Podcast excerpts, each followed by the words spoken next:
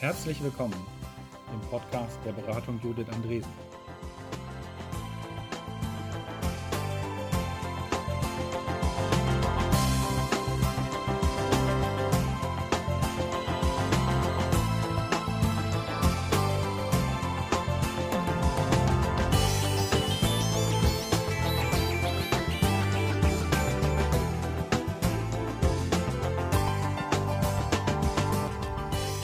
Aus Hamburg. Im Podcast BJA 010 sprechen Judith Andresen und Tobias Ranft heute über Retrospektiven. Und jetzt viel Spaß beim Hören. Moin Tobias. Moin Judith. Heute soll es um Retrospektiven gehen. Ähm, ein schönes Lernformat in agilen Projekten. Ähm, Vielleicht kannst du, bevor du so deine ersten Berührungspunkte mit, mit äh, Retrospektiven äh, erklärst, noch ein bisschen was zu dir sagen. Ja, gerne. Mein Name ist Tobias Rampf. Ich bin agiler Coach und Trainer in der Beratung Judith Andresen. Ich bin seit zwei Jahren dabei, ähm, bin selber so ins Agile nebenbei reingerutscht, komme aus der IT und freue mich jetzt hier zu sein ein bisschen zu berichten über Retrospektiven, meine Erfahrungen damit und mich mit dir auszutauschen. Cool. Sag mal, ähm, wann bist du denn das erste Mal mit diesem Lernformat in Berührung gekommen? Und was unterscheidet dich, äh, scheidet für dich Retrospektiven von anderen Lernformaten? Also mit dem es gibt für mich da so zwei unterschiedliche Berührungspunkte. Das eine ist tatsächlich formal mit dem Namen Retrospektive äh, bin ich in Berührung gekommen, als ich mich mit Scrum beschäftigt habe. Und mhm. der Frage, wie geht eigentlich Softwareentwicklung im Team? Ähm, und das war so eine ganz überraschende Entdeckung, dass es ein gutes Format ist, weil die Fragestellung natürlich eine andere für mich war, nämlich wie können wir tatsächlich äh, als Programmierer, ich war Teil des Teams, äh, das hinkriegen, dass wir nicht uns gegenseitig abgrenzen und jeder so seine Ecke hat, in der er rumwurschtelt, sondern eher zu einem gemeinsamen Produkt finden und äh, tatsächlich uns gemeinsam unterstützen und wie geht es eigentlich. Und da gab es ganz viele Fragestellungen und wir haben uns dann eben an Scrum orientiert und Scrum sagt, mach eine Retro. Und darum haben wir eine Retro gemacht. Und dass das ein geiles Format ist und dass das viel Kraft zur Veränderung hat, das haben, haben wir erst im Nachhinein festgestellt und äh, gemerkt. Und auch erst wirklich festgestellt, als wir uns intensiver damit auseinandergesetzt haben und da nochmal investiert haben, wie kriegt man das eigentlich gut hin, ähm, was sind essentielle Bestandteile und äh, was vielleicht nicht. Mhm. Und das hat sich schon gelohnt, äh, sich damit auseinanderzusetzen und hat für uns nochmal die Geschwindigkeit, in der wir Dinge entdeckt haben, damals verändert. Und seitdem ich das da kennengelernt habe, auch so, hast du gefragt, wann das war? Ich würde sagen so 2011, mhm. 2011, 2012, irgendwo da in dem Dreh. Äh, mittlerweile ist das ein Werkzeug, das ich auf keinen Fall missen wollen würde. Und äh, ich denke, das ist so ähm, ein essentieller Bestandteil meines Werkzeugkoffers. Ähm, wenn nicht sogar der essentielle Bestandteil meines Werkzeugkoffers. Mhm. Das heißt, da nimmst du ja gerade eine Bewertung vor gegenüber anderen Lernformaten. Ne? Also äh, Lernformate für Teams. Genau, ich glaube, dass das das Entscheidende ist. Ich, äh, ich glaube, dass es nicht trivial ist, als Team zu lernen und mhm. dass das einfach Zeit braucht. Und ich glaube, dass wie eine Retro dann ausgestaltet sein kann, sehr unterschiedlich äh, sein kann. Da gibt es kein Standardformat, auch wenn es ein paar äh, gute Vorgehensweisen gibt und ein paar, die vielleicht äh, weniger äh, zielführend sind. Ähm, und ich glaube aber, dass es eben nicht trivial ist, als, als Team zu lernen und dass es vor allem nicht automatisch passiert. Also man mhm. muss sich wirklich Zeit nehmen. Und die meisten Teams, die ich kennengelernt habe, die äh, haben auch keine Vorstellung davon, wie das überhaupt gehen kann. Mhm. Und als Team lernen unterscheidet sich eben sehr stark von der. Frage, wie man als Individuum lernt. Mhm. Ja, das sehe ich auch so. Also ich glaube auch, das äh, Einführen von Retros und gut ins, ins Wirken kommen mit Retros, dass da ganz viel Lernen, Lernen dahinter steht. Also wie lernen wir, also wie, ähm, welche Schritte müssen wir gehen, damit wir als Team Dinge auch sagbar kriegen. So. Ähm, hatte vor kurzem eine Unterhaltung mit jemandem, der sich ähm, aus wissenschaftlicher Sicht mit Retros beschäftigt und der sagte, naja, so, wenn ich es so richtig sehe, dann ist ja ein Retro-Moderator vor allem dafür da, die Elefanten zu sehen und die benennt er dann und dann, dann lernen die halt. Und das habe ich mir so angehört und gesagt, ja, wenn das Team dann aufnahmefähig ist, dann kann das was werden. So. Und natürlich steckte da ganz viel Wahrheit drin. Aber in dessen Kopf gab es halt die richtige Lösung und den Moderator, der sieht, wie es geht. Und dann musste er das nur benennen irgendwie und dann wurde das halt super. Ich gedacht, nee, das äh, wäre jetzt nicht mein alleiniges Geheimnis. Das wäre schön. Das wäre eigentlich total schön. Also es ist schon so, ich finde, als Moderator sieht man häufig mehr, als das Team sieht. Ja, das Nicht immer. Also es gibt manche Dinge, die nur das Team sieht und die, also Die das merke ich in der. Vorbereitung. Ich, ich habe ein klares Bild im Kopf, wie dann etwas abläuft und dann ist das plötzlich ganz anders und der Schwerpunkt wird vom Team ganz woanders gesetzt. Ja.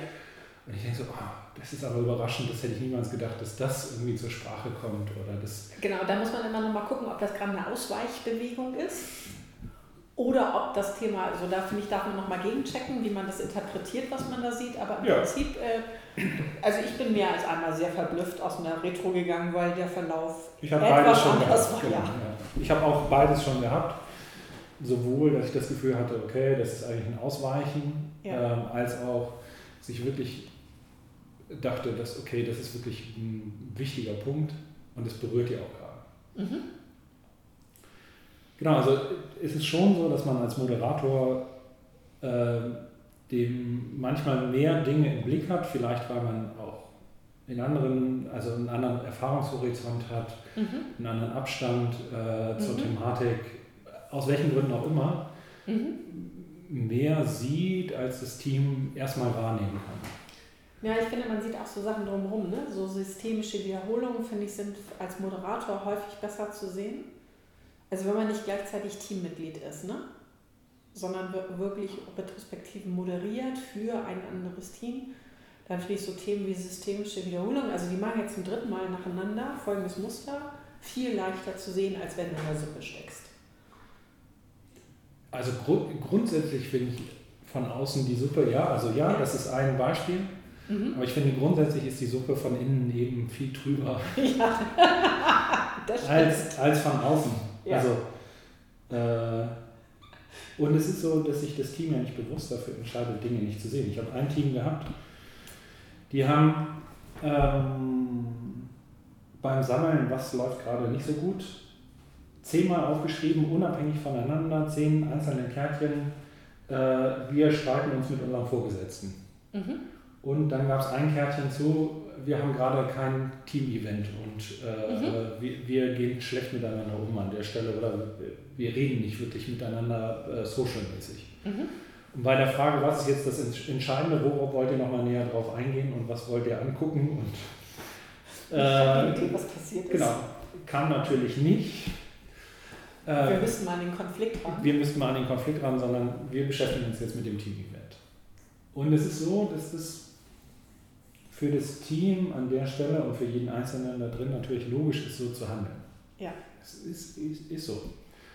Und von außen denkt man, boah, also Wenn ich hier Punkte ziehe. ja, vielleicht tut es, tut es euch an der Stelle weh. Und da muss man, glaube ich, dann auch mit dem richtigen, mit der richtigen ähm, Art und mit, dem, mit der richtigen Stärke an den Impuls rangehen. Also entweder Mhm. sagen, nee, das würde ich hart einmoderieren. Ich fände es besser, wenn wir über den Konflikt sprechen würden, wenn, Mhm. so, wenn die das gehen können. Oder nur den Impuls setzen, zu sagen, hier, euch ist schon klar, dass ihr jetzt zehnmal gesagt habt, Konflikt, und aber über Mhm. lieber über ähm, euer Event sprechen möchtet. Oder das einfach erstmal als Info markieren für sich selbst Mhm. und überlegen, was man beim nächsten Mal in der Retro macht, denn nach jeder Retro ist vor der Retro. Ähm, ich glaube, dass da ganz viel eben über Geduld und Langzeitwirkung äh, funktioniert und passiert. Also mhm. nur weil es in einer Retro nicht auf den Tisch kam und nicht bearbeitet wurde, heißt es das nicht, dass es nicht wichtig ist und nicht in der nächsten Retro wiederkommen kann. Mhm. Ich glaube, dass wichtige Dinge eben wiederkommen. Ja, ich glaube aber auch, dass wichtige Dinge in die Sprachfähigkeit geholt werden müssen. Und du sagtest gerade Impuls setzen, also so ein Spiegeln mit, ich sehe hier zehn Karten, die aus meiner Sicht einen Konflikt mit eurem Vorgesetzten beschreiben und eine Karte, die sich um ein Team-Event rankt. Also das mal zurückzugeben, als Spiegeln halte ich halt auch für eine wichtige Moderationsleistung. Ja. Genau, die Moderationsleistung findet aber erst kann erst stattfinden, wenn du für dich klar hast, was da eigentlich passiert. Mhm. Also äh, mir als Moderator geht es so, ich habe halt super viele Gedanken gleichzeitig leider im Kopf. Mhm. Ne, ich überlege, zerreißen die mir hier gerade meinen Ablauf? Was haben die eigentlich genannt? Ne? Sind das tatsächlich die richtigen Punkte? Mhm. Was läuft im Team? Das muss man halt für sich mhm. klar kriegen. Beobachtung ab, ja. Und dann daraus ableiten, okay, äh, ich kann jetzt diesen Impuls setzen und dann, wie setze ich ihn jetzt richtig? Mhm. Ich glaube, dass man sich da auch nicht überfordern muss. Also mir hat es ungemein geholfen zu wissen, eine gute Gelegenheit und wichtige Dinge kommen eben wieder auf den Tisch. Mhm. Und gerade am Anfang habe ich eben mehrere Anläufe auch gebraucht, um das zu verstehen. Und natürlich ist es so, dass in, wenn mir eine ähnliche Situation nochmal passieren würde, dann komme ich viel schneller an den Punkt, okay, ich verstehe, was hier passiert. Und ich, und ich kann ich jetzt glaube, sauber. Verstehen, was hier passiert. Ja, aber ich kann zumindest ja. erstmal die Beobachtung klar abgrenzen und sagen, ja. hier sind zehn Karten mhm. Und die wählen aber eine andere. Mhm. Das ist ja ein wertneutrales äh, Muster, das mhm. ich erstmal so anwenden kann. Und dann kann ich mich zurückerinnern, wie war es dann beim letzten Mal? Ja, da habe ich gar nichts dazu gesagt. Das war jetzt aber, ich hätte mir das gewünscht im Nachhinein, was dazu mhm. zu sagen. Äh, also wäre dann die Frage, ja, was sage ich denn jetzt dazu? Ne? Mhm. Ja, ich finde, da wird man auch mit der Zeit klarer, deutlicher, also was diese Impulse angeht, auch mutiger, würde ich sagen. Ja. Also ähm, ich habe ja immer Schwierigkeiten mit diesem agilen Wert Mut, aber an der Stelle würde ich ihn glatt mal gelten lassen. Also dieses, was glaube ich, welche Situation entsteht und kann ich die halten, da glaube ich, wird man mit Erfahrung weiß man eher, wann man mal auch deutlich spiegelt. Und ich finde sowas wie, da liegt ein offensichtliches Thema und Interpretation gäbe es ja reichlich. Ne? Das ist Konfliktvermeidung oder es ist Konfliktunfähigkeit, das wäre ja was anderes. Oder das ist ein, ähm, das ist eine erlernte Norm. Also wir widersprechen unseren Vorgesetzten nicht, also da wissen wir überhaupt nicht, was das ist. So, also Interpretation gibt es ja reichlich, aber einfach zurückzuspiegeln, was da passiert, da kann ich halt sagen, dass ich über die Jahre viel klarer geworden bin, auch schneller Leuten meine Beobachtung zurückgebe, aber immer sehr bei mir gehalten. Ne? Also ich beobachte gerade und wenn ihr mich fragt, dann habe ich folgende Deutung, aber es ist meine so. Ähm, das auch deutlich zu markieren, also da nicht zuzuschreiben, weil wenn ich was gelernt habe, ist, dass ein Großteil meiner Deutung für die Grütze sind. Also das habe ich wirklich gelernt. Wenn mir was das retrospektiven Moderieren beigebracht hat, ist, in meiner kleinen Welt ist immer alles so schön fein und ich habe es schön zugeschrieben und das findet ja nach wie vor statt, das findet ja in meinem Kopf nach wie vor statt. Aber ähm, alleine zurückzuspiegeln, was da passiert, oder zumindest ne, was da passiert, wäre ja schon eine, eine Bewertung, also zurückzuspiegeln, was man sieht das ähm, ist oft ein Erfolgsgeheimnis und ich äh, kann sagen, da, da, bin ich viel klarer geworden über die Jahre. Genau, wobei es natürlich diesen Abstand braucht und die eigene Identifikation, ob das jetzt eine wirkliche Beobachtung ist, die ich da spiele. Ja. Oder schon eine Interpretation. Ja. Und ich finde es ungemein schwer, das für sich klar zu haben, weil ich schnell in die Bewertung gehe und mhm es ist halt einfach, Dinge zu kategorisieren und zu sagen, mhm. das kenne ich, das finde ich gut, mhm. das kenne ich nicht. Das, oder äh, auch einem eigenen Muster zu erliegen ja, oder das ja, zu schnallen. Genau. Ne? Also, das, also das kann ich nur sagen, das habe ich durch jahrelange Supervision viel klarer gezogen, auch viel durch Reflexion und ich weiß nicht, wie oft ich von meiner Supervisorin gehört habe, na das ist jetzt aber eine Zuschreibung und dann so, nee, das ist keine, also auch so ganz überzeugt, nee, das ist keine Zuschreibung, um dann rauszukriegen, doch, ist vielleicht doch einer. Und also da brauche ich auch ein Korrektiv. Und ja, ja. Ähm, die ersten Jahre, als ich Retrospektiven gemacht habe, habe ich das Instrument der Supervision total unterschätzt. Also ich habe für mich ähm, als Moderatorin äh, in einem Kontext gearbeitet, habe viel als Teamleiterin am eigenen Team Retrospektiven geleitet, würde ich heute auch so nicht mehr machen. Ähm, und da steckst du ja in deiner eigenen Bewertung. Also da läuft ja auch immer noch die Führungskraft mit und bewertet. Und das hat echt ein bisschen gebraucht, bis ich dahinter gestiegen bin, dass mein, meine Bewertung jetzt erstmal für die, für die Tonne ist und im Normalfall auch falsch.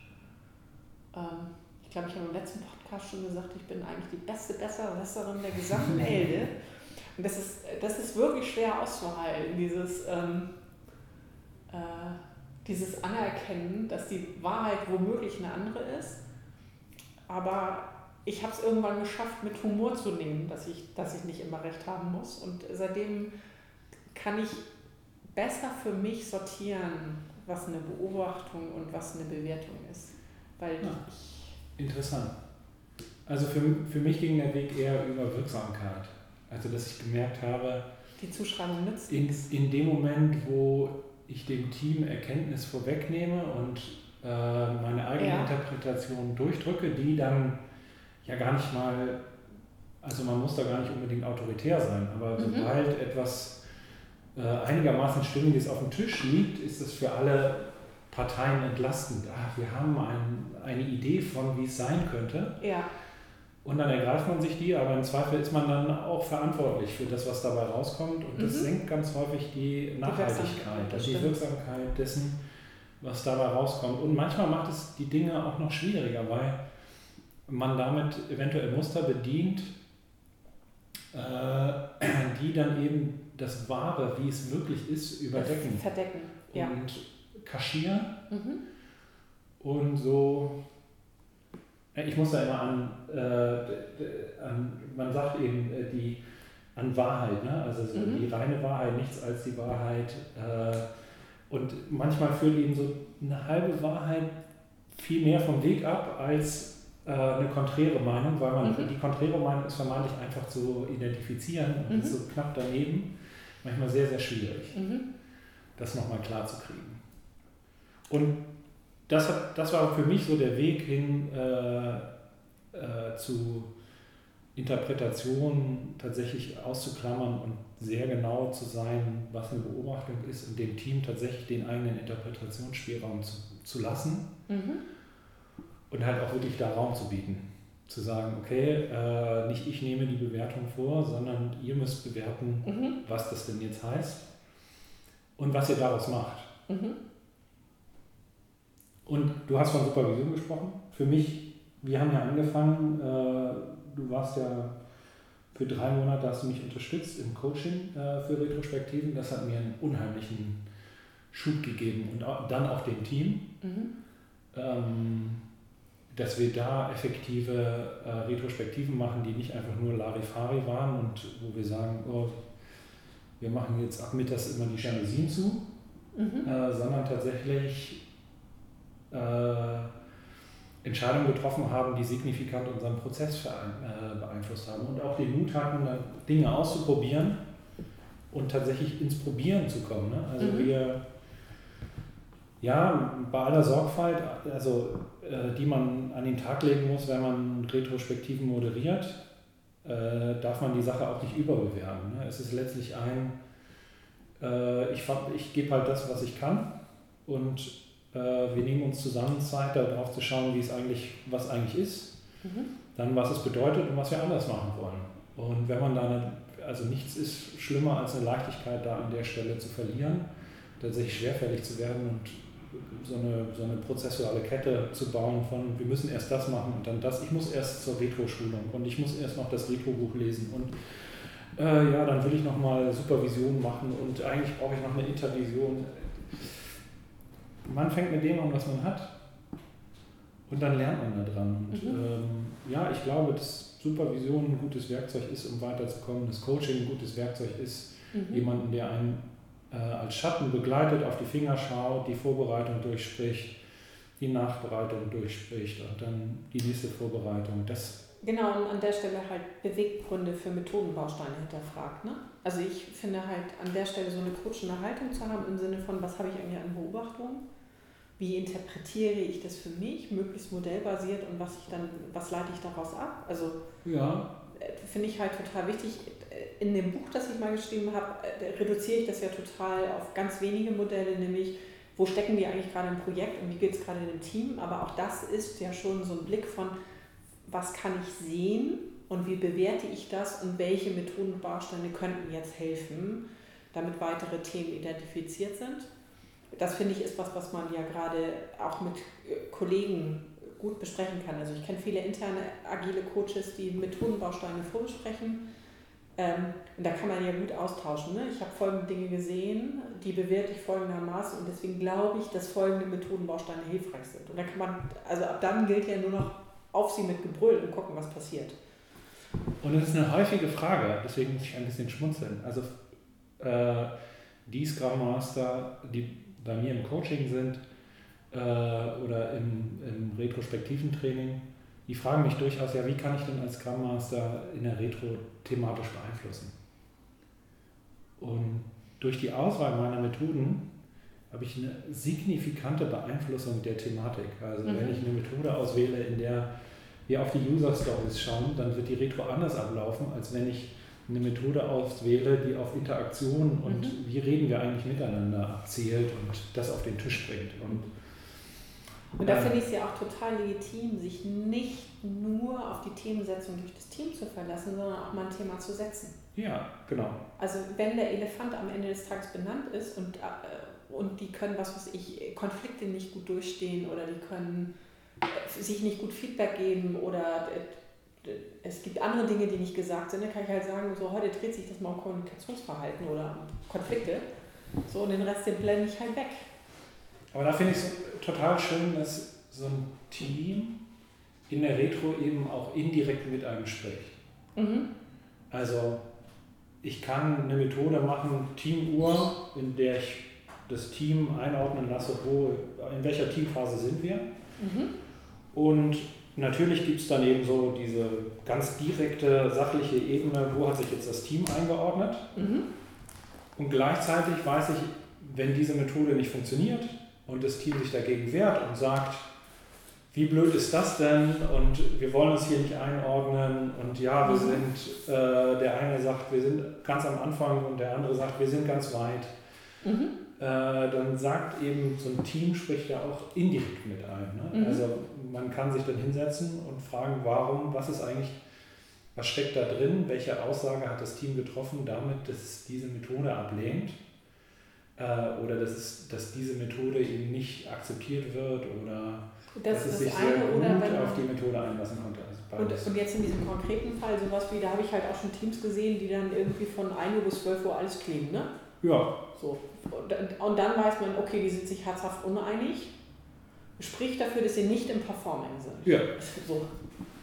Ich habe auch schon Teams gesehen, die sich alle ins Performing geklebt haben. Und auf die Frage, wie geht ihr mit euren Konflikten um, gesagt haben, wir, wir haben, keine. keine. Wir haben keine. Schön. Ja, also äh, äh, ich weiß gar nicht, ob ich das indirekt sprechen nennen würde. Da würde ich halt mich äh, wieder schnell in meine Coaching-Haltung verkriechen und würde halt sagen, das ist halt eine Form von Beobachtung. Ne? Also ja, aber es ist kein Fail. Das finde ich ganz wichtig. Das es ist kein Fail. Also wenn ich als Moderator mich da reintaste und sage, oh, ich mache die Methode und dann die hat nicht funktioniert, dann ist das erstmal kein Fail, sondern ein total gutes Moment, äh, in dem ich ganz viel über das Team lernen kann und ja. ganz viel über die Frage, was funktioniert eigentlich. Und äh, in der Regel ist es so, dass Methoden eben dann nicht funktionieren, wenn sie entweder zur Situation des Teams ähm, oder zum Kontext äh, nicht gut passen. Mhm. Und ja. Oder äh, wenn in der Methode eine Wahrheit drin steckt, die noch nicht, eigentlich noch nicht aussprechbar ist. Ja, ja. Und all das kann man, glaube ich, ganz gut in Supervision mhm. werben oder eben in der Intervision im Gespräch mit Kollegen mhm. äh, und oder eben im Coaching. Genau.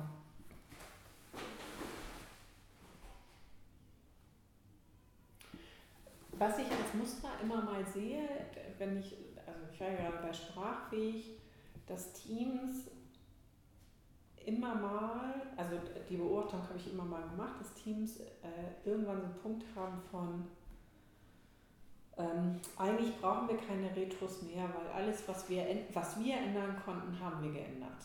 Ab jetzt müssen die anderen so und im Grunde das Zeug so. Ja, so eine der typischen Ausreden, keine Retros mehr zu machen. Ne? Mhm.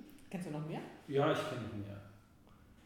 Ähm, aber vielleicht gehen wir erstmal auf die ein ich glaube, dass es, tot, also dass es tatsächlich den Punkt geben kann, dass halt Teams sagen, für uns ist eine Retro in dem Takt, in dem wir sie bisher hatten, nicht mehr sinnvoll. Mhm. Das finde ich auch total legitim. Und äh, kann korrekt sein. Kann, kann korrekt sein.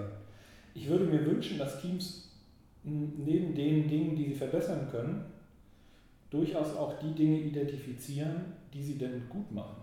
Mhm also die das Team an der Stelle performen lässt. Aber viele Teams haben klar oder kriegen mit, wenn etwas nicht so gut läuft. Mhm.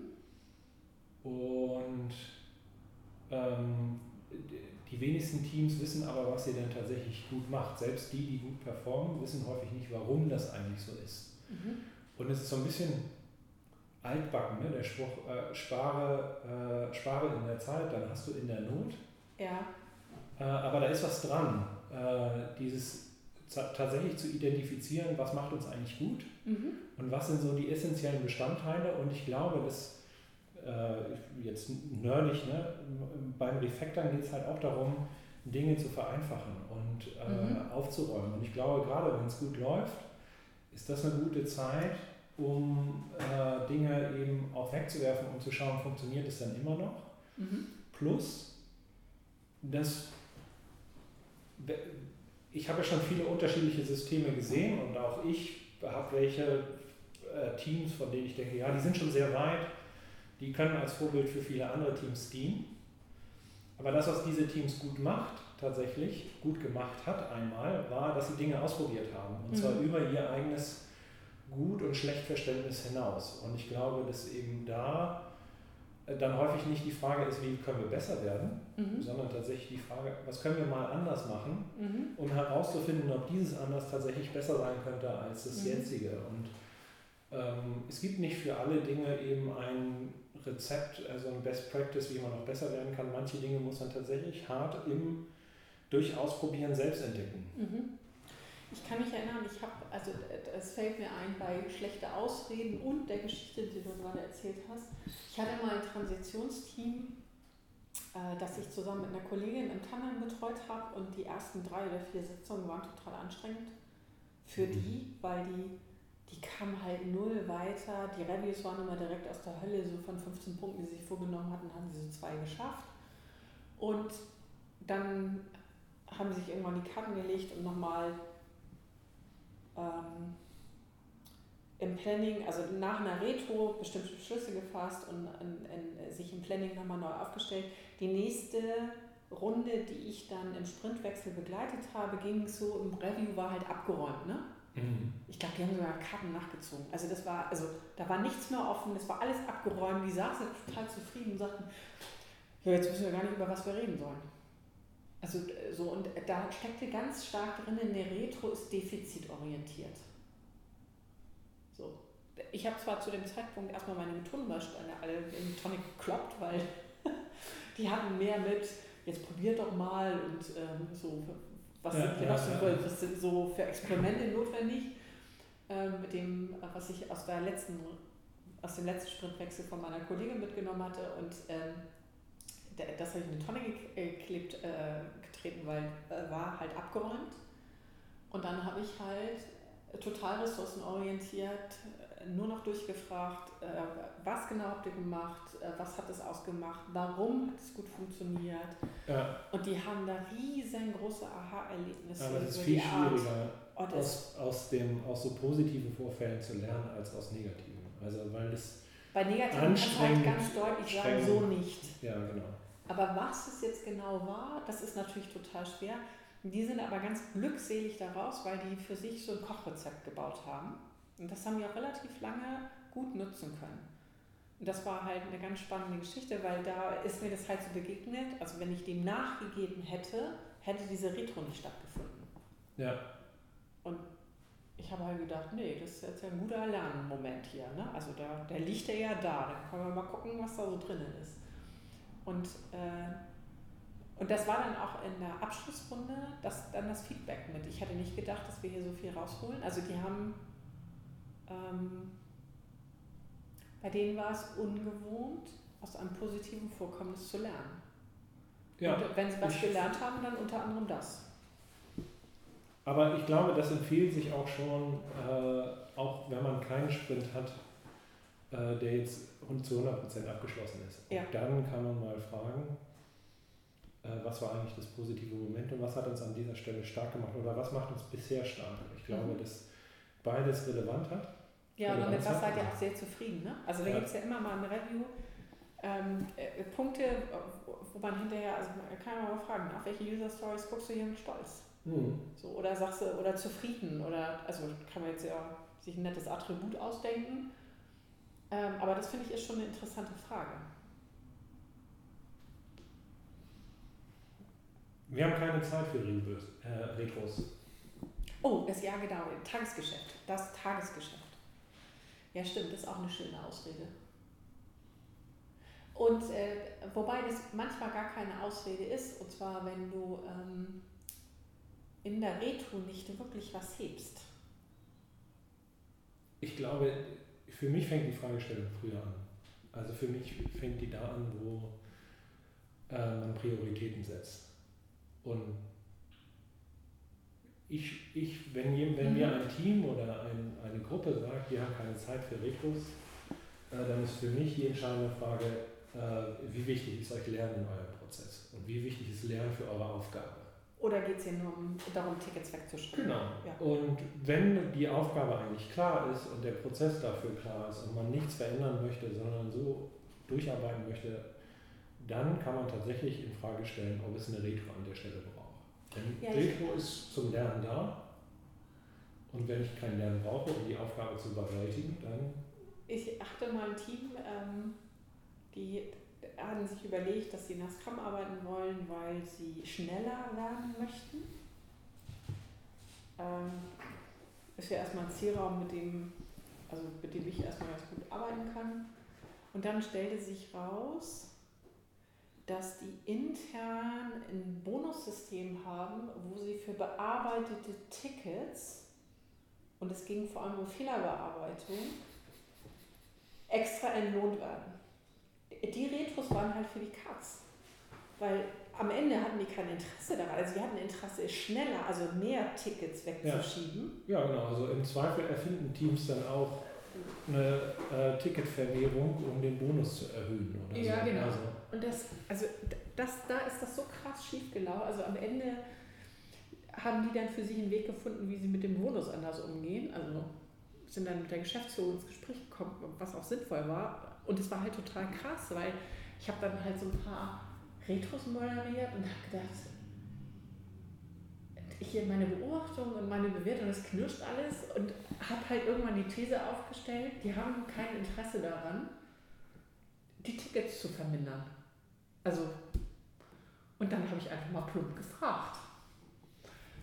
Ja, nee, äh, ich hatte was ähnliches. Ein Team, das Story Points, also ihre, ihr, ihren Maßstab für Story Points verändert hat, um ihre Velocity zu erhöhen. Oh, ach schön. Also auch ein legitimes Mittel. Aber ich glaube, was beiden gemeinsam ist, ist, dass der wesentliche Punkt eben ein anderer ist und dass der, dass der Elefant da an anderer Stelle steht.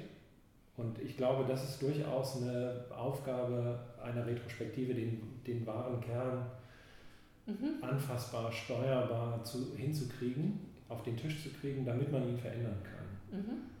Ähm, das war für mich jedenfalls immer in der Vorbereitung ein Maßstab, dass ich mich gefragt habe, was ist der wahre Kern, um den es geht Äh, und was macht tatsächlich einen Unterschied? Denn nichts ist schlimmer als Retros, die äh, nur Beweihräucherung oder nur äh, Rumjammern sind, denn die verändern unterm Strich nichts. Also mhm.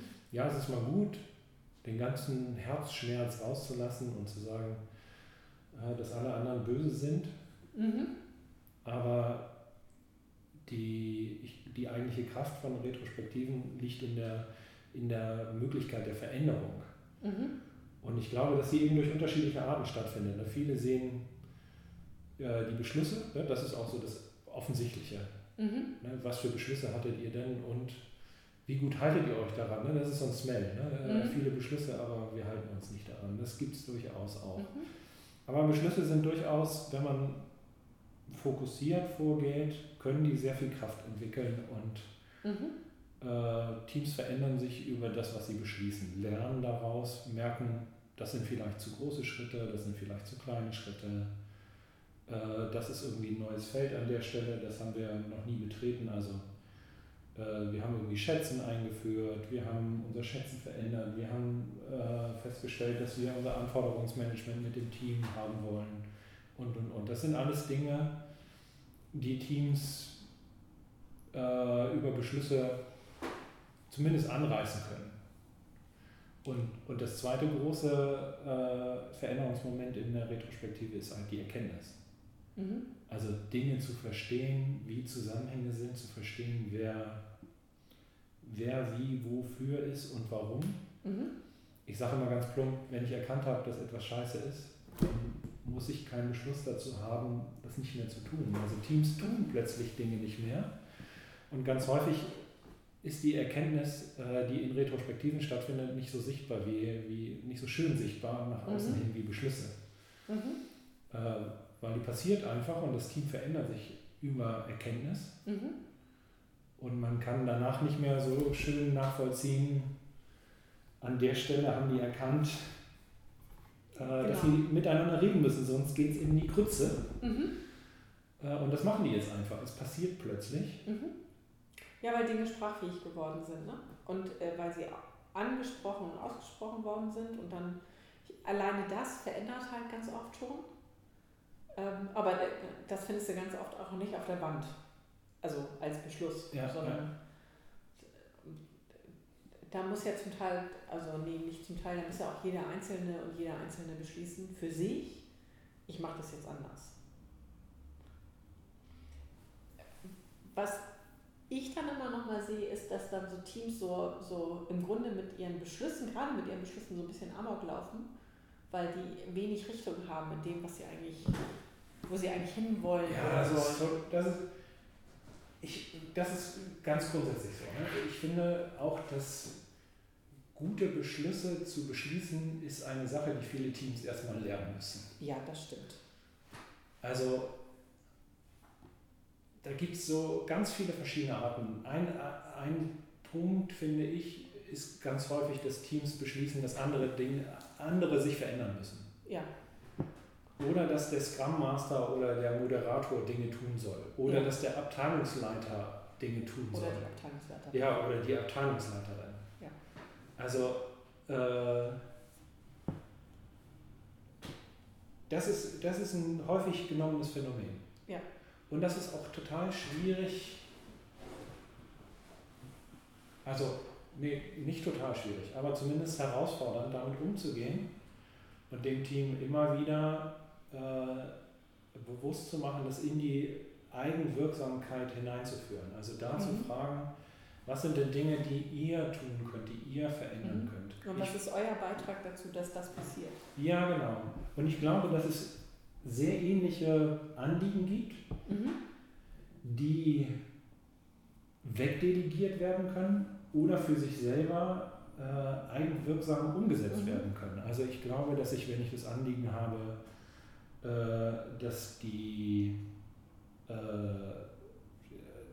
dass irgendwie der Arbeitsplatz umgestaltet wird, dann kann ich natürlich sagen, ich möchte, dass der Abteilungsleiter dafür sorgt, dass der Arbeitsplatz umgestaltet wird.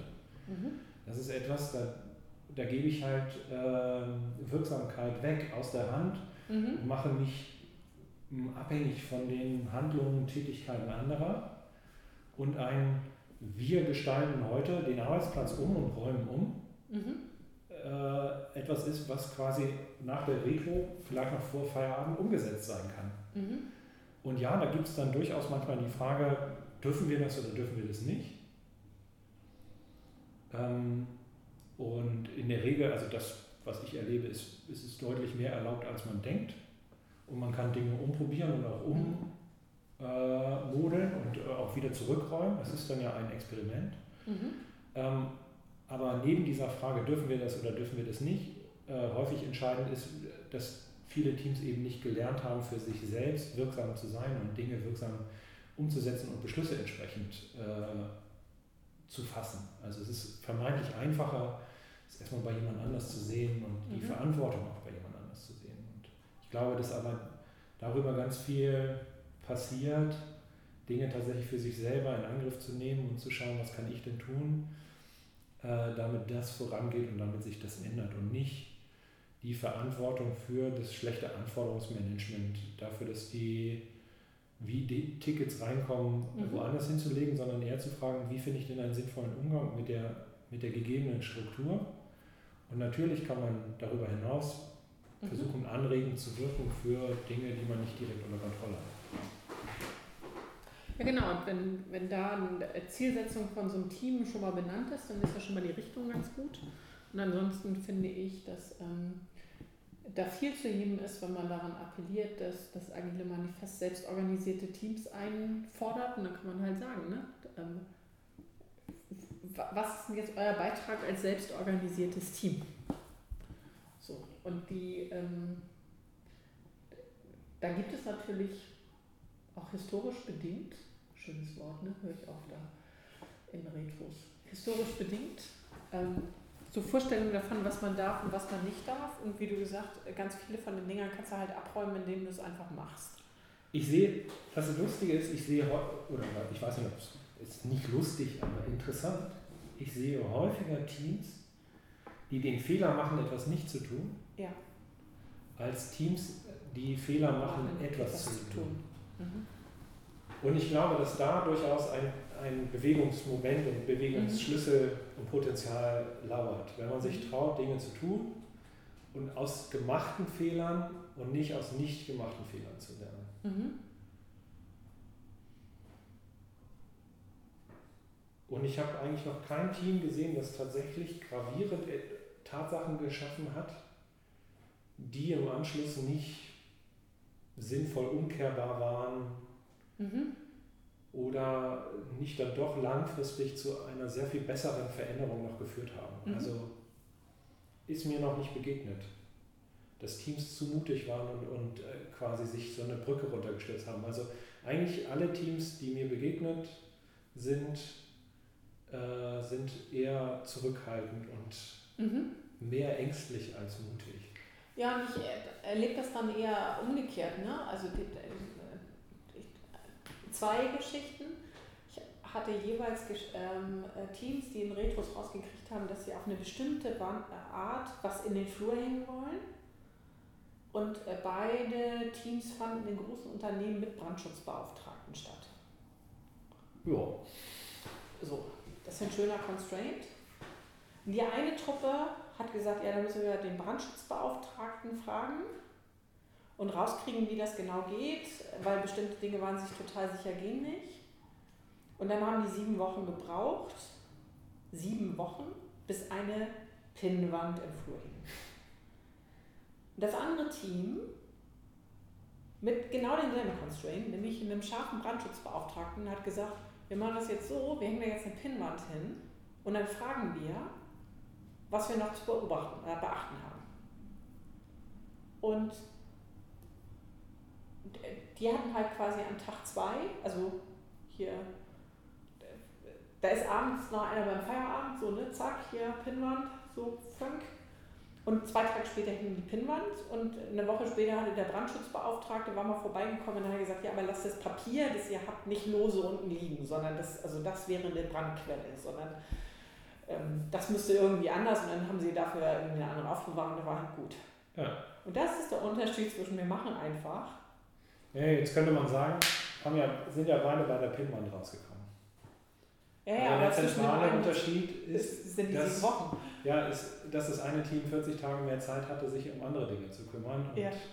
neue Dinge zu beschließen. Und das merkt man eben auch signifikant in der, in der Teamveränderungsgeschwindigkeit, wenn Teams da versuchen, Dinge leichtfertig auf die Straße zu bringen oder leicht auf die Straße zu bringen und nicht, Mhm. Nicht an zu vielen anderen Bedingungen festzumachen und, und äh, das zu verketten mit vielen anderen Constraints machen. Mhm. So, und ich, ähm, ich finde ja an so einer Stelle total verständlich, dass ein großes Unternehmen sich irgendwie darum kümmert, dass die Fluchtwege jetzt nicht alle total verquallen, also so point taken, aber dafür eine, ein Bewusstsein zu haben und nochmal nachzufragen, finde ich halt schlauer, als wenn die sich eine, eine Regel abholen, die dann wahrscheinlich auch den nächsten Prozess wieder hemmt, weil sie dann wieder eine Idee davon haben, äh, wie kompliziert das alles sein kann. Und also da finde ich auch einfach mal machen, also dieses Just Do It, ähm, sehr hilfreich, auch das Experiment zu gehen und im Zweifelsfall kriegst du halt raus, Pinnwand solcher Art geht nicht. So, aber das, ich habe es noch nicht erlebt, dass das das Ergebnis war. Und äh, ich habe rundum, wir hängen einfach Dinge an die Wand, schon sehr viel gesehen. Ich habe dann aber auch schon Teams gesehen, die das einfach gemacht haben und noch bevor der Brandschutzbeauftragte das checken konnte und sagen konnte, das geht nicht, hat das Team festgestellt, das ist sowieso nicht die richtige Art, wie wir Ja. arbeiten wollen. Mhm. Äh, Genau, und dann bist du halt so. schneller im Genau. im Lernmodus ne? und kriegst auch sowieso nicht. Ja, und das, das Wende und Visualisierungsformen, also das ist ja auch ein schönes Thema, bis man rausgekriegt hat als Team, was da wirklich zielführend ist. Ja, ja, das ist auch schwierig. Naja, da gibt es halt auch viel zu beachten. Ne? Das ist ein verteiltes Team, sind immer alle da, äh, kommen da alle gut dran, was ist eigentlich einsichtig. Ähm, Ja, ich, genau, wir- wir hatten eine schöne Anekdote. Äh, verteiltes Team oder äh, ein, ein, kann man sagen, eingeschworenes Entwicklungsteam. Und dann kamen äh, Entwickler, Remote-Entwickler dazu, die eben nicht am Standort gesessen haben, sondern mhm. äh, per Fernzugriff zugearbeitet haben und mitgearbeitet haben. Und äh, die brauchten mehrere Monate, bis sie verstanden haben, welche Bo- Wörter, auf denen noch Aufgaben stehen, es noch alles gibt. Also, es gab dann den stehenden Begriff von den geheimen Wörtern, die eben nicht so offensichtlich, also es gab dann immer noch so Langzeitaufgaben und äh, Tagesgeschäfte und so weiter, bis die verstanden haben, was alles zu tun ist und wo noch Arbeit äh, lauert, Ja. äh, die haben eine Zeit lang gebraucht. Und für das Team war es ein super Lernmoment, weil die, die hatten dann plötzlich äh, die, einen Anlass dazu und Bewusstsein dafür, dass es total Sinn macht, äh, Arbeit äh, zu kanalisieren und auf einen Kanal zu beschränken. Ja. Und ähm, diese Bordhygiene, die, die hat das Team dann eingeführt und es hat prima funktioniert, aber der Begriff geheime Wörter, hat was äh, der ist äh, geblieben. Also Ja. wenn irgendwer neue Aufgaben, von denen noch nie jemand was gehört hat, äh, hervorgezaubert hat, dann hat er immer davon gesprochen, dass es von einem geheimen Wort. Wort. Schön. Das war ganz nett. Ja, aber mal so auf äh, auch scherzhaft wiederholte Begriffe in Retros einzugehen, da steckt ja ganz oft was drin. Wenn so ein Team so rumflaxt über bestimmte Sachen, da höre ich immer gut zu. Da, Ja, ich finde das auch total herausfordernd, für sowas, für so ein eingeschworenes Team eine gute Zusammenstellung für eine Retro zu finden. ja, Weil mir hat mal jemand gesagt, also ich mache immer dieselben Methoden mhm. in jeder Retro, weil das, was sich ändert, ist der Inhalt und nicht die Methode. Mhm. Und ich finde, da ist was Wahres dran. Mhm. Ja, die, es geht halt um den Inhalt, nicht um die Methoden Mhm. der Retro. Nichtsdestotrotz glaube ich, dass ein gewisser Wechsel und eine Unterschiedlichkeit und eine unterschiedliche Ansprache eben verschiedene Typen auch anspricht. Ähm, manche denken eben mehr visuell, manche äußern sich gerne in der Gruppe, manche lieber still, manche können gut schreiben, manche Methoden äh, fokussieren eher die User Stories und den Inhalt, manche eher die Zusammenarbeit hatten wir vorhin schon oder den Prozess. Also es macht schon Sinn, immer mal eine andere Ansprache zu finden, aber gleichzeitig finde ich es auch wichtig, dass Retrospektive nicht so, so ein Methodenzirkus wird. Mhm. Also es bleibt ein ganz harter, wahrer Kern mhm. und eine gewisse Ernsthaftigkeit mhm. darin herauszufinden, was wirklich ist. Und bei so einem eingespielten Team, also und herauszufinden, was wirklich ist, da hilft es manchmal, wenn das Pendel aus dem Rhythmus gerät. Also mhm. wenn was Überraschendes kommt. Und so ein eingespieltes Team aus dem Rhythmus zu bringen und die zu mhm. überraschen, mhm. äh, ist manchmal gar nicht so einfach. Naja, und du bist dann ja, wenn es ein wirklich eingespieltes Team ist, von, im Sinne von, es ist irgendwie auf dem Weg zum Performing, dann ist ja viel zu heben über, wir machen uns nochmal klar, an welchen Stellen wir gut sind und es ist oft noch was zu heben über implizite Regeln, über die sie nie geredet haben. Also wo man nochmal gucken kann, können wir verändern, macht es Sinn.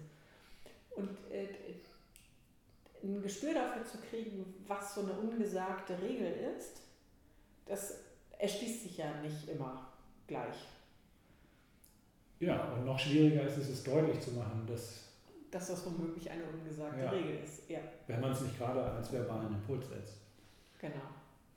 Ja, aber ich finde gerade in so einem Fall, da finde ich halt auch, dass äh, ähm, wenn man es nicht gut benennen kann, dann klingt das ja womöglich zu esoterisch. Das äh, nützt dann vielleicht nicht oder umgekehrt. Oder es ist zu angreifend, weil es zu hart ist, die Wahrheit.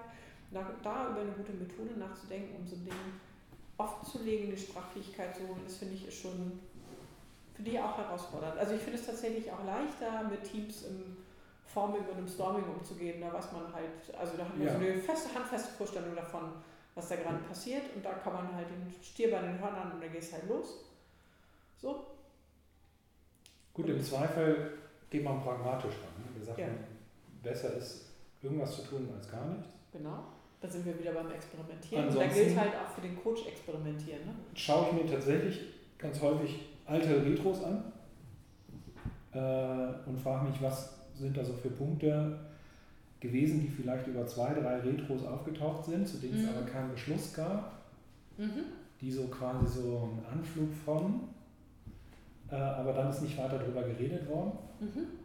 Das kann man aus den Fotoprotokollen nicht immer ganz ersehen, aber ja, aber ich finde, da hat man auch oft Erinnerungen. Also mir geht es so, wenn ich äh, Fotoprotokolle von Retros angucke, habe ich oft eine sehr lebendige Erinnerung an die Retros. Also äh, wie als würde man einen Raum aufmachen. Das finde ich total spannend.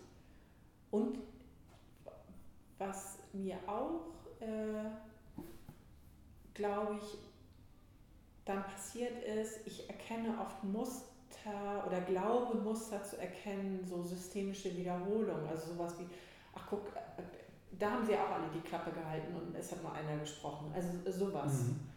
An, an sowas komme ich ran, wenn ich in Fotoprotokolle gucke. Ja, das hilft mir auf jeden Fall schon mal ein Gespür dafür zu kriegen, was Thema sein könnte. Und dann blätter ich ganz häufig. Also so in einem Buch oder im Retromaten. Äh, und blätter also Methoden durch. Ich muss die auch gar nicht mehr durchlesen, weil ich, ich lese den Titel ja. und dann habe ich eine Idee davon und meistens ist das auch dann die Grundlage. Ich wandle ja gerne Methoden ab. Mhm.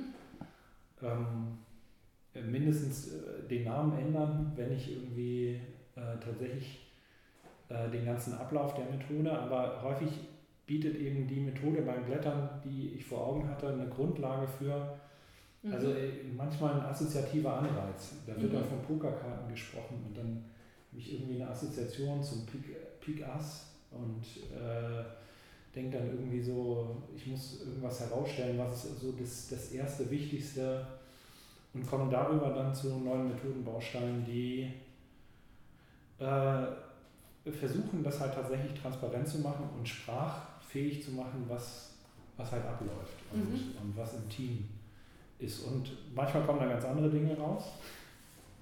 Oder das Team flutscht wieder weg. Mhm. Ähm, und beides ist spannend und eine neue Grundlage dann für die nächste Retro. Mhm. Und ich glaube, dass dass so Moderatorenwechsel auch eine gute Sache sein kann, um mhm. ein, alteingesessene Teams aus dem Rhythmus zu bringen. Also zu sagen, hier, äh, ihr macht eine Retro für uns und wir machen eine Retro für euch. Also wenn sich Teams gegenseitig mhm.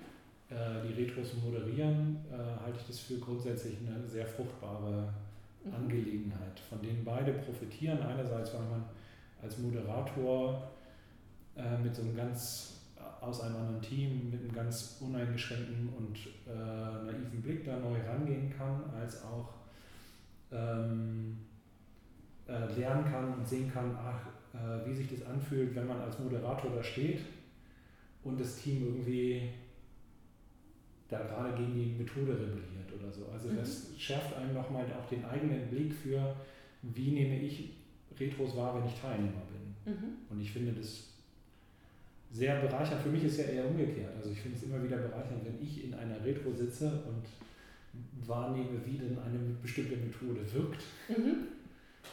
Oh, ich kann mich erinnern, da haben wir Martin intern eine Retro gemacht und ist einer mit der Firmenzeitung um die Ecke gekommen. Ja, schwer. und dann so der Aufreger der Woche wurde gefragt. Ich, ich weiß ja, wem man, also wem die Welt diese, diese tolle Methode zu verdanken hat. Aber als ich sie zum ersten Mal nicht, ich hatte sie bis dahin nur als Moderatorin gemacht. Und dann saß ich da so. Es fühlt sich komplett anders an. Es fühlt sich komplett anders an. Und was ich sehe, wenn, wenn ich gerade mit dieser Firmenzeitung um die Ecke komme, ne? also das ist ein schöner Weg, um, um Daten zu sammeln am Anfang.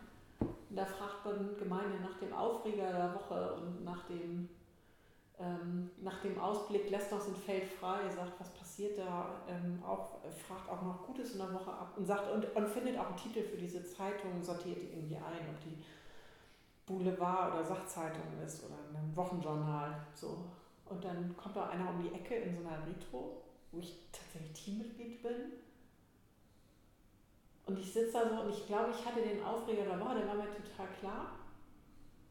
Und der Rest war so, oh, was soll das denn jetzt? Und ich merkte mit einmal, das, was mir halt entgegenschlägt als Moderatorin, ist erst so ein Unwillen, so eine Mischung aus Begeisterung und Furcht ähm, auch dieses Farbe bekennen, wie polemisch möchte man werden, so, ne? Da muss man sich in kleinen Gruppen auf irgendwas einigen. Ja, ja. Das fand ich total krass, das auch von der Seite mal zu erleben, weil ich das bis dahin wirklich nur als Moderatorin hatte.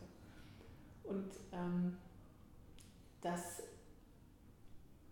finde ich sowieso spannend, immer mal wieder in dieser Situation zu sein. Also wir machen ja eher Supervision als Retros im Team aber ich finde es trotzdem total schön, wenn ich mal in einer Retro-Situation bin, ähm, das zu erleben.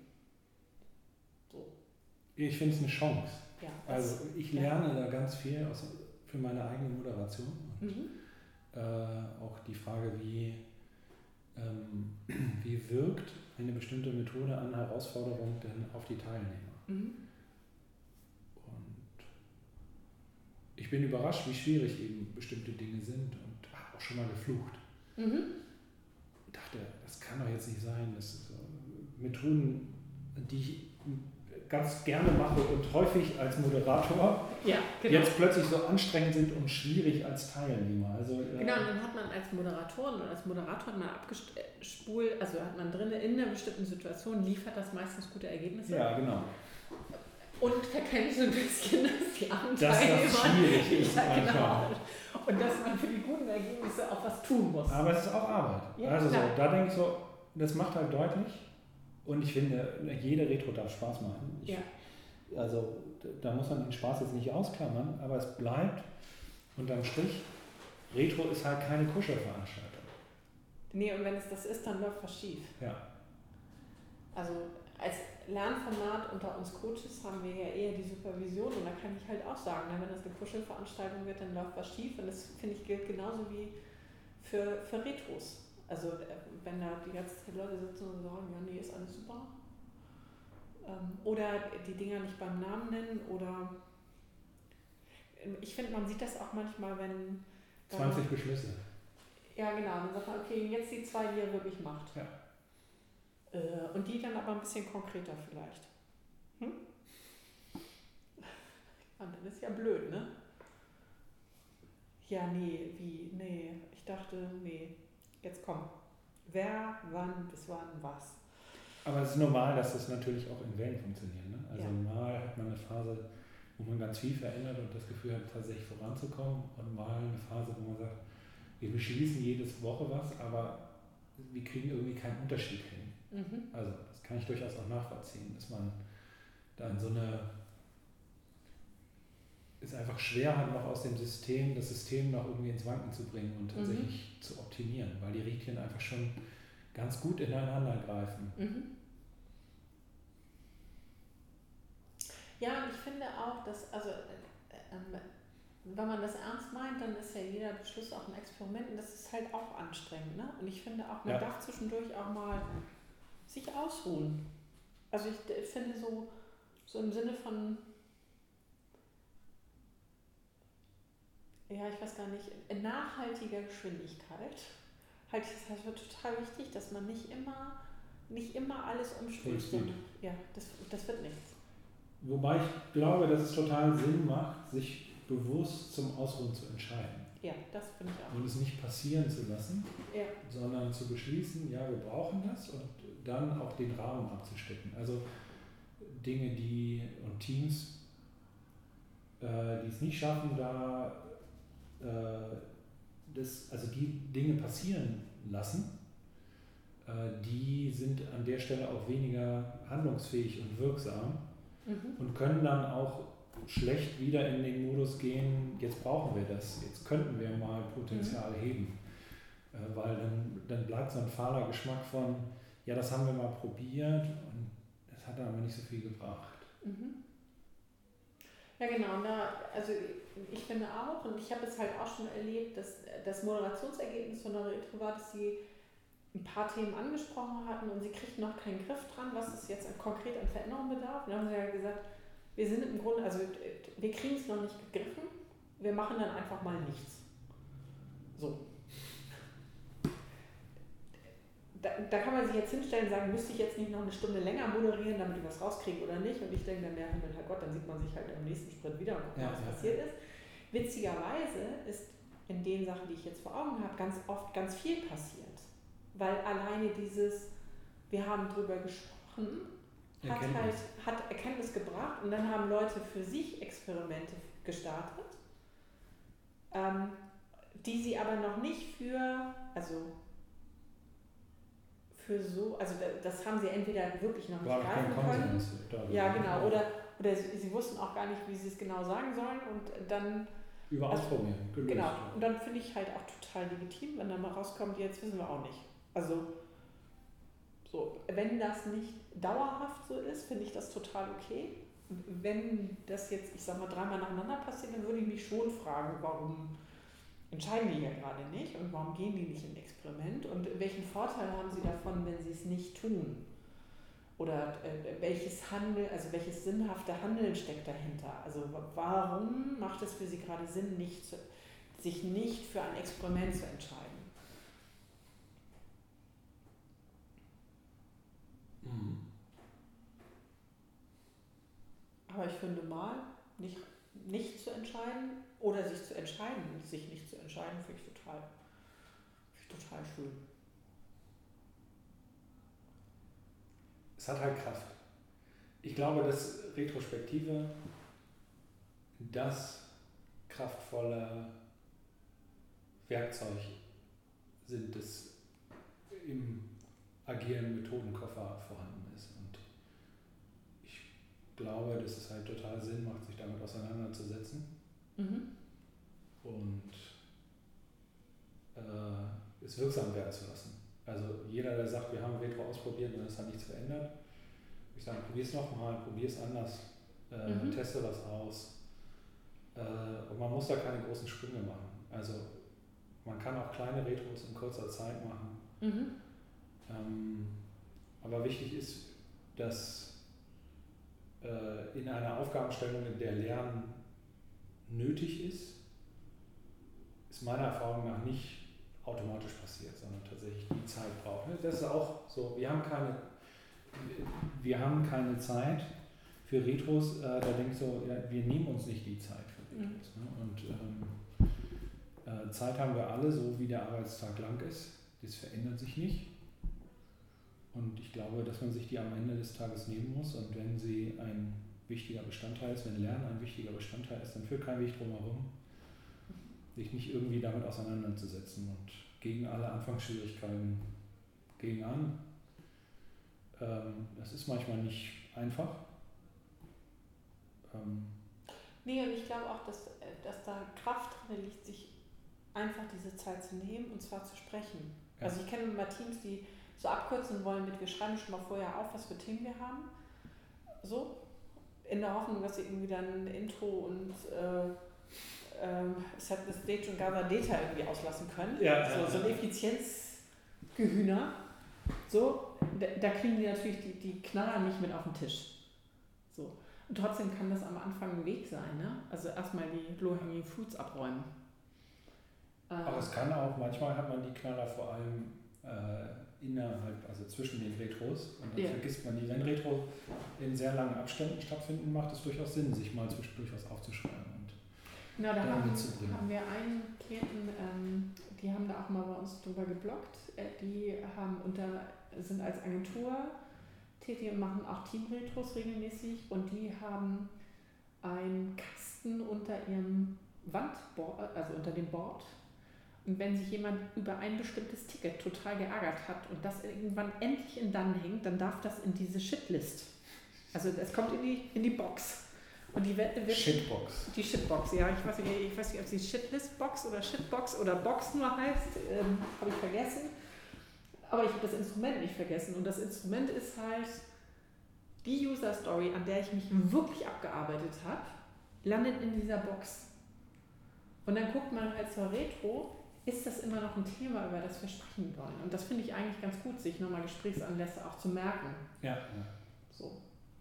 Das kann man ja auch anders machen, ähm, aber das finde ich wirklich gut, weil wir ja auch Dinge einfach, ne, ist letzte Woche passiert und wenn man da nicht direktes Feedback darauf gegeben hat, sondern gedacht hat, ach, das gucken wir uns in der Retro an, wie oft ist es, dass man dann in der Retro sitzt und denkt, ah, eigentlich wollte ich doch noch, ja, und dann ist es weg. Also insofern, das finde ich legitim, sich Dinge zu merken, wenn es nicht das alleinige Mittel ist. Also drüber reden hilft halt auch. Was mache ich denn jetzt, wenn ich auf den Geschmack gekommen bin und mich mit Retros näher auseinandersetzen will? Huch, unerwartete Wendung. Äh, machen. Also ich würde denken, immer machen und ich, ich glaube, was ich immer empfehlen würde, ähm, also jenseits von gute Bücher dazu lesen, ähm, glaube ich, dass es für Moderatoren und Moderatorinnen von Retros total wichtig ist, selbst einen Reflexionsraum zu suchen, also sich selbst auch eine Lernkette zu bauen. Ähm, und das kann ein Kollege sein oder das kann Feedback auch aus dem Team sein, wobei man nicht nur von dem Direktfeedback leben sollte, direkt nach der Retro, sondern ja, ja äh, so Aber nutzen, ne? Ja, nutzen. Also die Zeit. Ja. Ich finde es so wichtig, die gerade dieses äh, Closing the Retrospective auch äh, am Anfang dafür zu nutzen, die nächste Retro gleich ja, zu verbessern, zu fragen, ja. was hat euch gefehlt, wo konntet ihr gut mitgehen. Mhm.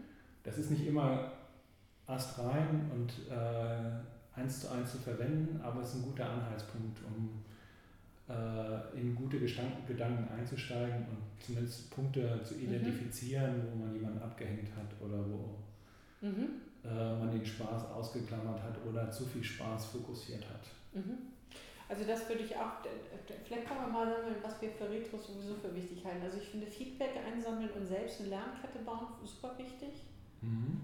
Ähm, ich halte es wichtig, immer dafür zu sorgen, für Sprachfähigkeit im Team zu suchen. Also sowas wie äh, Generate Insights ist für mich äh, die Plattform, in der Teams sprachfähig werden auf Themen. Also weil sie ich finde es auch total wichtig, weil das eben genau in diesem Erkenntnis, das ist Zeit für Erkenntnis. Ja. Und das entwickelt eben ein, ein eine starke, starkes Veränderungsmoment. Aber manchmal gibt es so Retros, die äh, in denen ich sehr viel Zeit für, für Datensammeln brauche. Mhm. Und ähm, dann finde ich es durchaus legitim, mal Generate Insights auch ausfallen zu lassen oder bestimmte Schwerpunkte zu legen und zu sagen, hier, äh, mhm. äh, das war jetzt halt ganz wichtig, dass wir da auf dem Thema nochmal mehr rumhacken und herausfinden, was da eigentlich Sache ist. Aber das ist für mich ja auch schon, also Generate Insights ist ganz oft ja nicht nur die Frage, warum, sondern auch ganz oft, wie genau. Also das ist ja auch schon mal eine Einsicht. Also ja, genau. Also weil ich für, für mich ist Generate Insights halt mehr als diese Five Ways, also immer wieder zu fragen, warum ist das eigentlich so, sondern da steckt ganz oft drin, einmal verstehen, wie das Ding wirklich ist. Also und ganz oft ist es ja so, dass Teams glauben, dass sie wissen, wie was geht und wenn sie mal ernsthaft darüber nachdenken, dass sie es eigentlich ganz anders machen. Mhm. Und da sind ja riesen Hebel drin. Also mit und manchmal mit so einer banalen Frage wie ähm, diese Aufgabe, wie oft hatten die gewartet? Und dann ist denen irgendwie nach Bilderbuch klar, die hat in den Übergaben jeweils gewartet, aber wie viel Zeit auch in, in Einzelschritten drin steckt, das sehen die nicht. Und das ist für mich halt auch Generate Insights. Das ist halt jenseits von Daten sammeln, weil da, da steckt ja schon eine Bewertung drin oder da steckt eine, eine Idee drin, eine Zuschreibung, irgendwas. Also das ist halt für mich Generate Insights. Ja, ganz häufig ist es so, dass ich in Generate Insights entweder sehr in die Tiefe gehe mhm. und Details nachjage, zum mhm. Beispiel Five Whys, ne, fünfmal mhm. Frage, warum ist es eigentlich so? Oder was auch ganz häufig passiert, ist so ein Überblick. Also mal zu sagen, ich habe jetzt hier Daten auf dem Tisch liegen und jetzt mhm. gehe ich mhm. mal einen Schritt zurück und schaue auf das Ganze. Mhm. Frage mich, funktionieren wir eigentlich im Team so, wie, wie es gut ist für das mhm. System und könnten wir da mhm. an der Stelle uns verbessern? Also beides, finde ich, mhm. kann stattfinden. Ja, sehe ich auch so.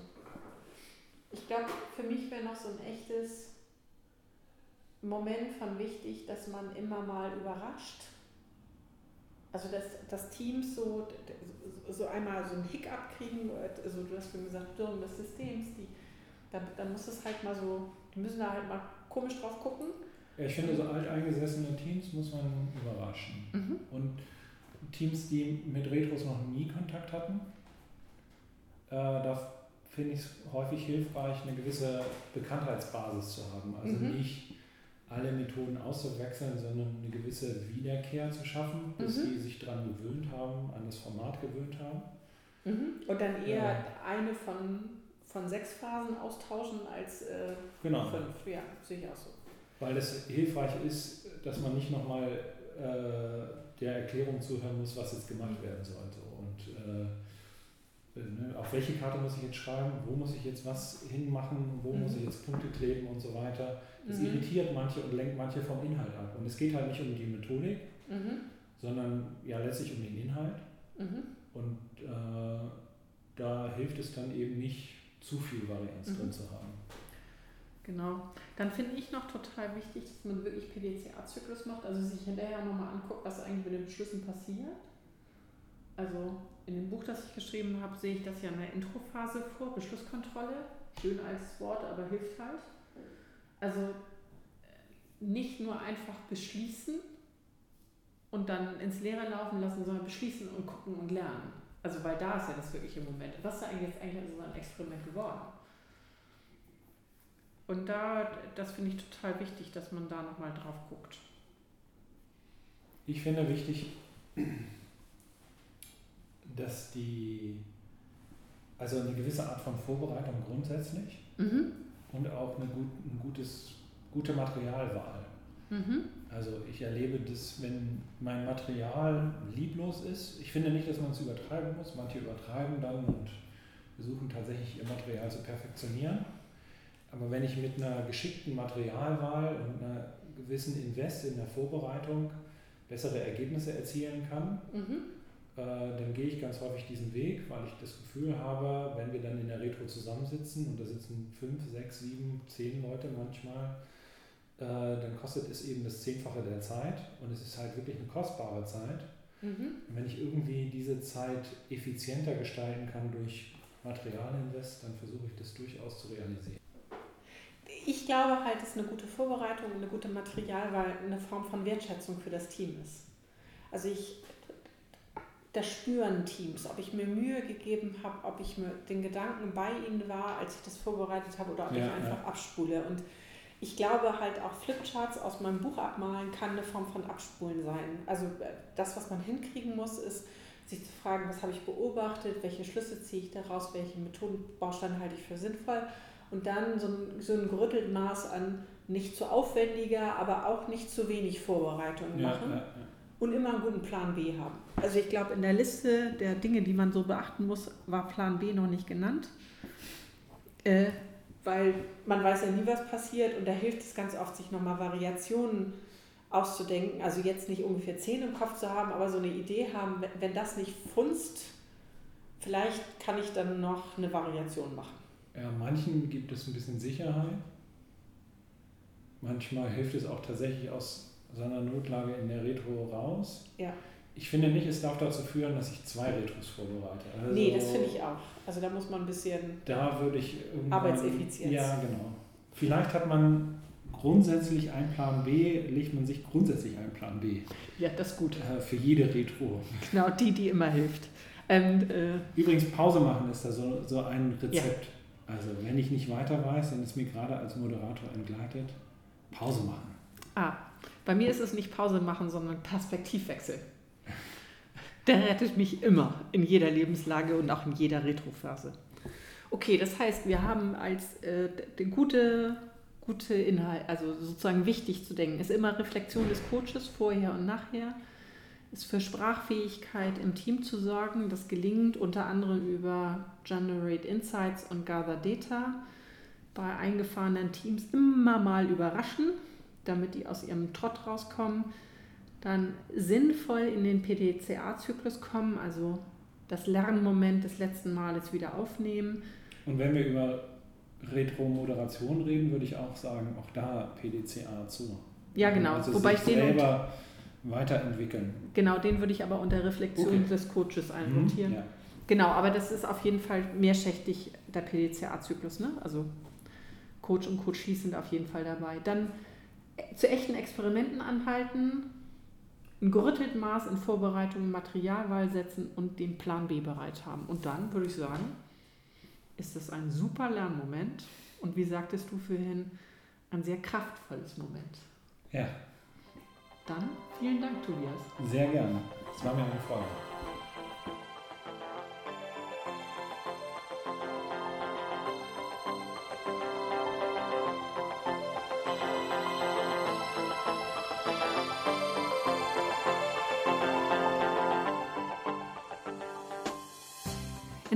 Sagt man Tschüss.